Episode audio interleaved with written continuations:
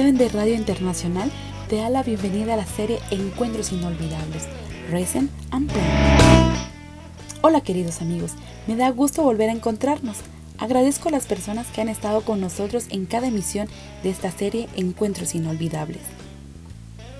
Estamos llegando ya a la mitad del mes y se ha ido volando. No solo el mes, sino el año. Estamos a tan solo cuatro meses de que termine. ¿Cómo describirías este 2020? Algo muy fuera de serie, ¿cierto? ¿Qué cosas te han hecho feliz durante estos meses de confinamiento? Durante esta semana quise publicar en mis redes sociales cosas que alegran mi corazón, ya que la felicidad puede encontrarse también en las pequeñas cosas de la vida, y te voy a mencionar algunas. Y de retiro espiritual con los jóvenes de mi iglesia después de cinco meses de no vernos. ¡Wow! Esto ha llenado de mucha alegría mi corazón. Otra cosa que quisiera mencionarte es que durante esta semana mi papi estuvo de cumpleaños y aunque no podíamos hacerle una gran fiesta, una gran party, pudimos estar juntos, comer algo rico y agradecerle a Dios por estar en familia. Y quisiera lanzarte un reto.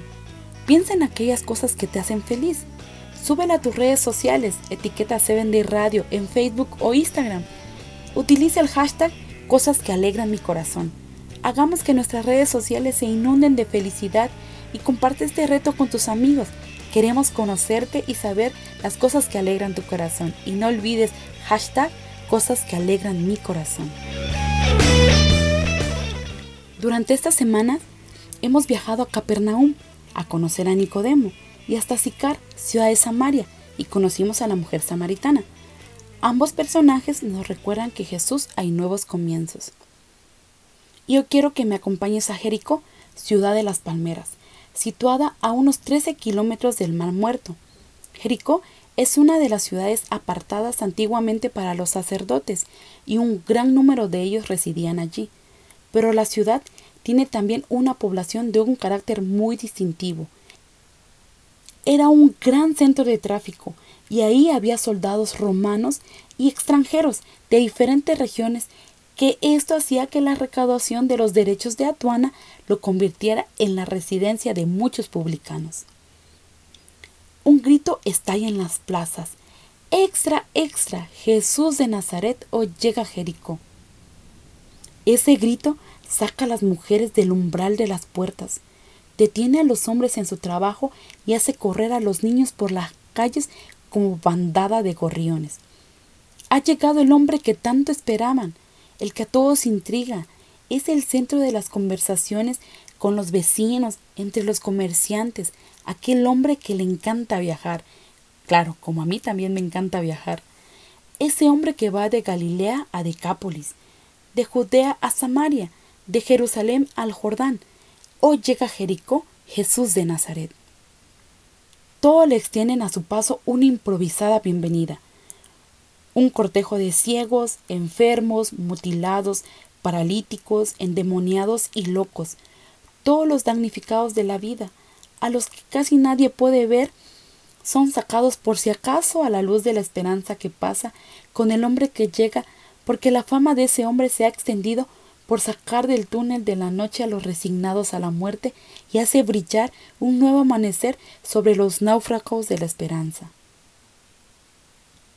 Jesús habla con los que se encuentra, rompiendo todas las tradiciones, no abre consulta como los escribas, no necesita sentar cátedra como los doctores de la ley, habla en su propio nombre, no necesita grandes discursos ni grandes sermones, solo imágenes parábolas e historias que pertenecen más a la vida que a un diccionario. Y aquí, en la ciudad de Jericó, comienza la historia de un hombre que encontró a Jesús del modo más inesperado y su nombre es Saqueo, jefe de los publicanos. Los publicanos eran personas a las que se les había dado el derecho de recaudar los impuestos internos para Roma. Por lo general eran judíos, se esperaba que cada publicano cobrara una suma adicional suficiente como para producir ganancias. Los publicanos ganaban mala fama por extorsionar a la gente y tratar de sacar ventajas a toda costa. Ahora imagínense un judío publicano. Saqueo era uno de ellos, considerado como traidor. estaba excluido de la comunidad religiosa de Israel por colaborar con el enemigo. Su posición y fortuna eran el premio de una profesión que ellos aborrecían y a la cual consideraban como sinónimo de injusticia y extorsión. Y bajo aquella apariencia de tenerlo todo, Saqueo era un marginado que sufría de soledad, como muchos, que cada tarde al llegar a la casa la conciencia le remordía con sus insoportables sentimientos de culpabilidad. Saqueo no sabía qué hacer, había ya escuchado que su colega Leví Mateo de Capernaum había dejado su lucrativo cargo de la noche a la mañana para seguir a este hombre que tanto hablaban, Jesús de Nazaret. Él le había aceptado entre sus colaboradores más íntimos. La obsesión de saber más sobre el tal maestro no lo dejaba en paz, así que al oír que estaba en Jericó, cerró las puertas de su oficina a toda prisa para poder ir a ver a Jesús. Si él había podido cambiar la vida de Mateo, quizá podía hacer algo por él. Las calles estaban atestadas. La muralla humana le cierra el paso. Saqueo era de poca estatura. No iba a ver nada por encima de las cabezas del gentío. Saqueo trata de esquivar a la gente, Trata de estirarse un poco para poder ver, pero le es imposible. Solo alcanza a oír los gritos del ciego Bartimeo. Jesús, hijo de David, ten compasión de mí. Su súplica resuena con un eco especial en su dolido corazón. La voz que responde dice precisamente, ¿qué quieres que haga por ti? Eso que Jesús le estaba diciendo al ciego era lo que Saqueo quería escuchar. La multitud grita maravillada que el ciego ve, pero Saqueo nota que será imposible poder ver a Jesús. Frustrado y a punto de marcharse, maldiciendo su suerte, se le ocurre un disparate. Y sin analizarlo, sale corriendo a llevarlo a cabo. Esta sería su última oportunidad para ver a Jesús. Desesperado va a las afueras de la ciudad, a un lugar muy familiar desde su infancia. Aquel viejo sicómoro que había trepado tantas veces sería el escenario perfecto para poder ver a Jesús. Mientras la multitud se aproxima, Saqueo escudriña con ojos anhelantes para distinguir la figura de aquel a quien ansía tanto ver. Y por fin ve llegar aquel profeta. El corazón le palpita a mil por hora, porque éste se detiene justo debajo de aquel sicómoro y el grupo se detiene. La compañía que va delante y la que va atrás hicieron un alto, y a su alrededor se forma un círculo, y Jesús miró hacia arriba con una mirada que parecía leer el alma. Jesús no falla, Él siempre llega a la cita a la hora exacta. Jesús sabía que Saqueo estaba esperándole. A pesar de que la muchedumbre que lo agitaba, Jesús llevaba en mente el punto de encuentro con Saqueo. Jesús le vio, sus pasos iban encaminados hacia Saqueo, y se detiene frente a él y le mira. Jesús es así, él siempre está pendiente de nosotros y cuando hacemos un esfuerzo para Él, su mirada está puesta en nosotros. Imagínate los ojos de Jesús directamente enfocados en ti. ¿Cómo sería esto? ¿Qué sentirías? Y como si se tratase de un viejo amigo, le dice, Saqueo, baja rápido, ya estoy aquí. Hoy me quedo en tu casa. El hombre bajó a toda prisa y lo recibió con alegría. El malo de saqueo aquí se portó a la altura. Se sacó un diez. A toda prisa, no pensó más, no dejó que la falsa prudencia le aconsejara más. Es que no tienes preparada la comida, es que me agarraste en curva. ¿Sabes qué? Otro día será mejor. No, él bajó a toda prisa. Jesús le saluda como un amigo de toda la vida, y Saqueo parece estar soñando. Él, el despreciado, el maldito, el solitario, es aceptado por el gran maestro y va a compartir con él techo y mesa. Lucas nos dice, mientras tanto, Saqueo se puso de pie delante del Señor y le dijo, Señor, daré la mitad de mi riqueza a los pobres, y si estafé a alguien con sus impuestos, le devolveré cuatro veces más. La riqueza acumulada durante tanto tiempo a costa de los demás ya no le hace feliz, ya no la quiere. Decide dar la mitad a los pobres y restituir cuatro veces de que ha cobrado de más. Eso era lo que determinaba la ley romana para el culpable de robo. Pero ahora nadie lo está incriminando. Él está haciendo justicia por su propia voluntad. Y entonces Jesús le dijo, Hoy ha venido la salvación a esta casa, por cuanto él también es hijo de Abraham. No solamente Saqueo fue bendecido, sino toda su familia con él. Ellos habían sido expulsados de la sinagoga por el desprecio de los rabinos y adoradores, pero ahora su casa era la más favorecida de todo Jericó. Acogían bajo su propio techo al divino Maestro y oían por sí mismos la palabra de Dios. Los fariseos y escribas, que lo acusaban de ser pecador, murmuraron en contra de Jesús, porque se hizo huésped de un pecador. Pero el Señor lo reconoció como hijo de Abraham, porque los que son de fe, los tales son hijos de Abraham.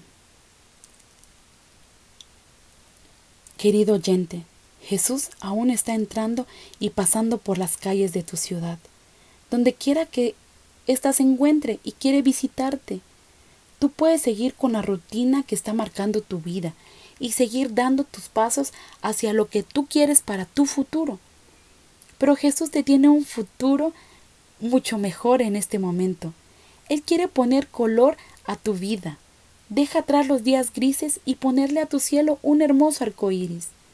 La enseñanza que Saqueo nos deja es muy importante, ya que podemos estar actuando mal hoy en día, pero si hay algo que nos molesta y es como la piedrita en el zapato que no nos deja caminar tranquilo, eso quiere decir que Jesús está buscándote momento a momento. Vamos, haz un intento. Él resolverá las cosas por ti. La decisión es tuya. Solo aprende de saqueo, que dejó todo por encontrarse con Jesús. Recibe hoy a Jesús y reconcíliate con Él. En este momento Jesús está frente a ti y te dice, baja rápido, ya estoy aquí, que hoy me quedo en tu casa. Querido amigo, recuerda que Dios está tan solo una oración de distancia. Oremos. Querido Jesús, Hoy queremos invitarte a nuestros hogares y dejar que conviertas los días grises en días llenos de arcoíris. Quédate con nosotros hoy y siempre. Amén. Gracias por acompañarnos una vez más en esta serie Encuentros Inolvidables.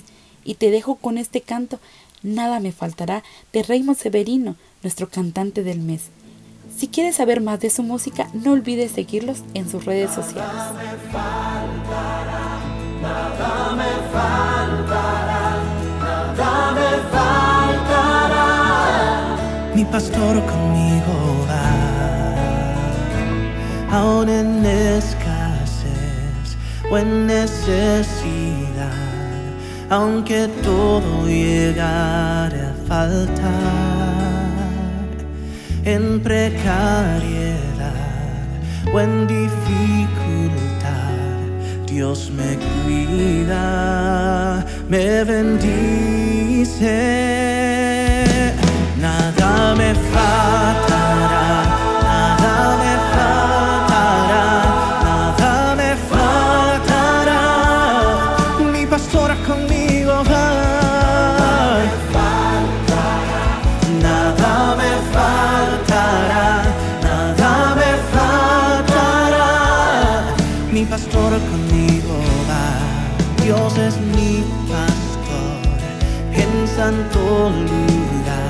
en dulces aguas me pastoreará. Mi alma confortará, también me guiará en su justicia. Me bendice.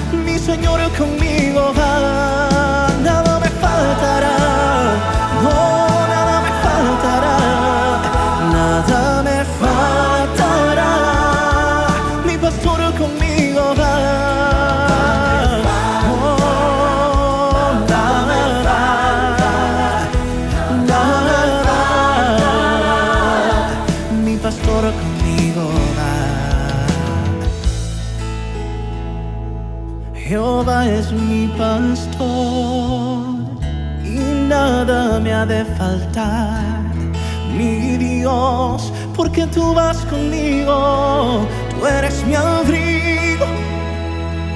Y nada me ha de faltar si tú conmigo vas.